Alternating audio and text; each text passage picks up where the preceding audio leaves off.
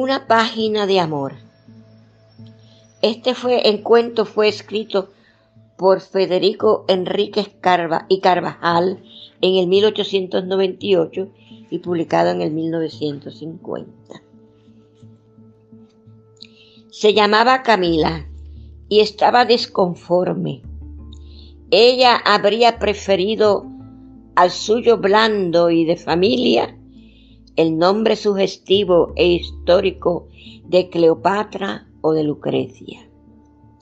Los mozos del lugar en la común media mediterránea del río de los 33 pasos la apodaban Luna de Ocoa.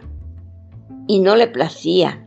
Ella habría preferido un apodo de luz propia, algo así como Sol de Quisqueya. Ambos rasgos gemelos son exponentes de su carácter. Gustaba de emociones fuertes, nada de coplas acompañadas al tiple o al cuatro, ni de gascreos de guitarra. Entre la danza criolla y el vals exótico, optaba por el último. Entre un jinete y un balseador, se decidiría a bailar con el primero. Sentía estrecho el valle, recortado por, los, por las vecinas lomas, desde que, supo del, del mar que no conocía, se ahogaba entre las palmeras del solar nativo. Estaba en el alba de su juventud y en la plenitud de su belleza criolla, ondulantes caderas, esbelto talle, busto erguido, seno erecto, abundante pelo negro, cutis de canela, labios de rosa, ojos de gacela, todo en curvas de virginales formas. Cuando fue de Asua por conocerla, un gallardo mancebo, máximo recio, ducho en requiebros y en conquistas de amor. Máximo vio a Camila. Se miraron y quedó establecida la corriente de simpatía. Sucediéronse las visitas del doncel a la doncella. Camila era una real hembra y Máximo se declaró siervo de la luna de Ocoa. Él era foronido, apuesto, jinete, decidor, y la llamó Sol de Quisqueya, con su amor, su bohío y su fundo en los conucos de Azua.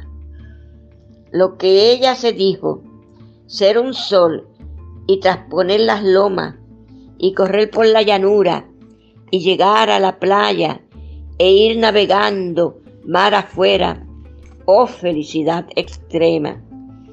Se concertó la boda de fuera vendrá, decían mohinos los lugareños pretendientes de la garrida ocoeña, y Ocoa se quedó sin su luna, y Asua ganó un nuevo sol cuando Camila de Lara se casó con Máximo Recio. No lejos del mar gozaba de su luna de miel la gentil pareja.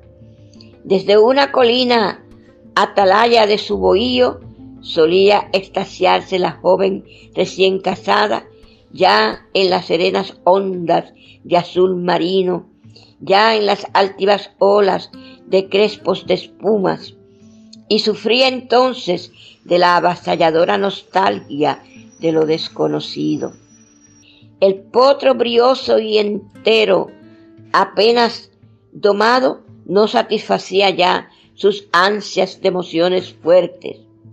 Embarcarse en la nave de vapor o en el bote de vela o en la indígena canoa era ir sobre el lomo de ese corcel sin freno de interminable veloz carrera que a veces se desboca fustigado por el látigo del viento, tal era la insistente obsesión de su espíritu e instaba de continuo al amante, esposo, para hacer juntos un viaje por mar a Barahona. ¡Qué porfía! ¿Temes la furia del mar, acaso? Hay algo peor que su furia. Cobarde, yo nada temo, pues a mí me asusta el mareo. Camila rompió a reír de buena gana, pero como Máximo la miraba con disgusto, interrumpió su mortificante risa para cesar el diálogo con esta sentencia. No es hombre el que se marea. Atardecía. A bordo del Neptuno, Balandro, tripulado por tres jóvenes marinos, iba la feliz pareja. El amor había triunfado en la porfía. Pancho, el indio, rey del cabotaje, era el patrón del Neptuno. Alto er, Herculio, franco, vehemente, curtido por el sol y el aire salino, de pie junto al timón o en la proa de su ligero barco, era uno de tantos burladores del mar y de sus iras. Máximo Recio no podía tenerse en pie. El mareo, lobo marino, le desgarraba las entrañas a despecho de su varonil esposa. Camila era otra cosa. De emoción en emoción aspiraba a plenos pulmones la salada brisa. ¡Qué placer! Cómo hendía el Neptuno la enorme masa de ola con su tajante quilla. Cuántos copos de espuma en torno de la velera nave, qué amplitud la del verde mar y la del cielo azul, qué concierto de rumores en las olas del viento y en los tumbos de la ola. Y Camila se embriagaba con el triunfo del hombre sobre la naturaleza. La fuerza es la vida, pensaba ella, y podía gozar de la vida porque ella era fuerte. Anocheció, por instantes arreciaba el viento del sur y el mar se picaba. Mal cariz presentaba el tiempo. Retírese usted, señora, insinuó el patrón a la, a la absorta y complacida huésped del Neptuno. Es menester evitar un doloroso percance. Oh, no, el espectáculo es hermoso, me gusta. Déjeme gozar de las fuertes emociones que me produce. Dichoso usted, agregó suspirando, que desafía el monstruo y lo vence. Temo por usted, Camila. Una ola puede barrer la cubierta y arrastrar a usted al fondo del mar. Pero usted no me abandonará entre las garras del monstruo, ¿verdad? Eso nunca, prorrumpió con fuego Pancho el indio. Yo me arrojaría al mar y la arrebataría a su preciosa presa. Gracias, amigo mío. Y se dieron un apretón de manos. Acérquese usted y apóyese en mi brazo. Juntos desafiaremos el peligro. La joven se acercó y tomó el brazo que el marino le ofrecía. En aquel instante una violenta sacudida del viento hizo crujir el maderamen del buque mientras una ola voluminosa se embarcaba por babor y daba un baño al denodado grupo. El riesgo o la fuerza de atracción los aproximó tanto que el brazo derecho del uno rodeó el talle de la otra.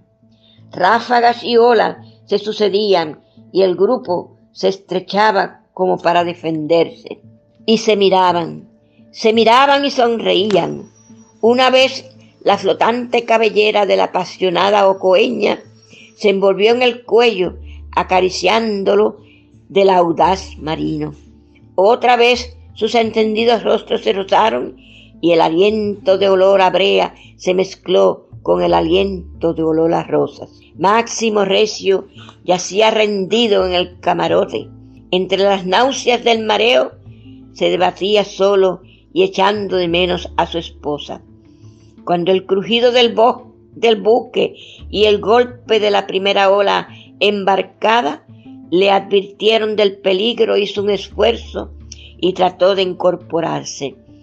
Llamó varias veces a Camila y su voz no tuvo eco. Se incorporó al fin y logró salir del camarote.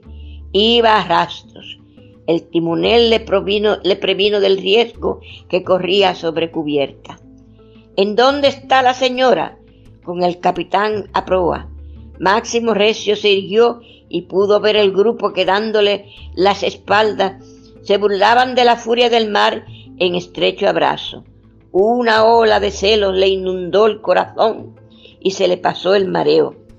No es hombre el que se marea. Balbuceó con ira y avanzó resuelto hacia la proa del buque. En ese instante la luz de la luna, confidente o delatora, cayó encima del abstraído grupo y el abandonado esposo pudo ver que Pancho el indio y Camila se besaban. Otra ola ahora de sangre le subió del corazón al cerebro y con la salvaje violencia de una fiera dio un soberbio empujón a la confiada pareja y desahogó, desahogó su cólera con este grito. No es hombre el que no se venga. La quilla del balandro pasó rápida por encima de los náufragos que se ahogaban asidos en supremo abrazo de muerte, y el Neptuno continuó su viaje con rumbo a Barahona.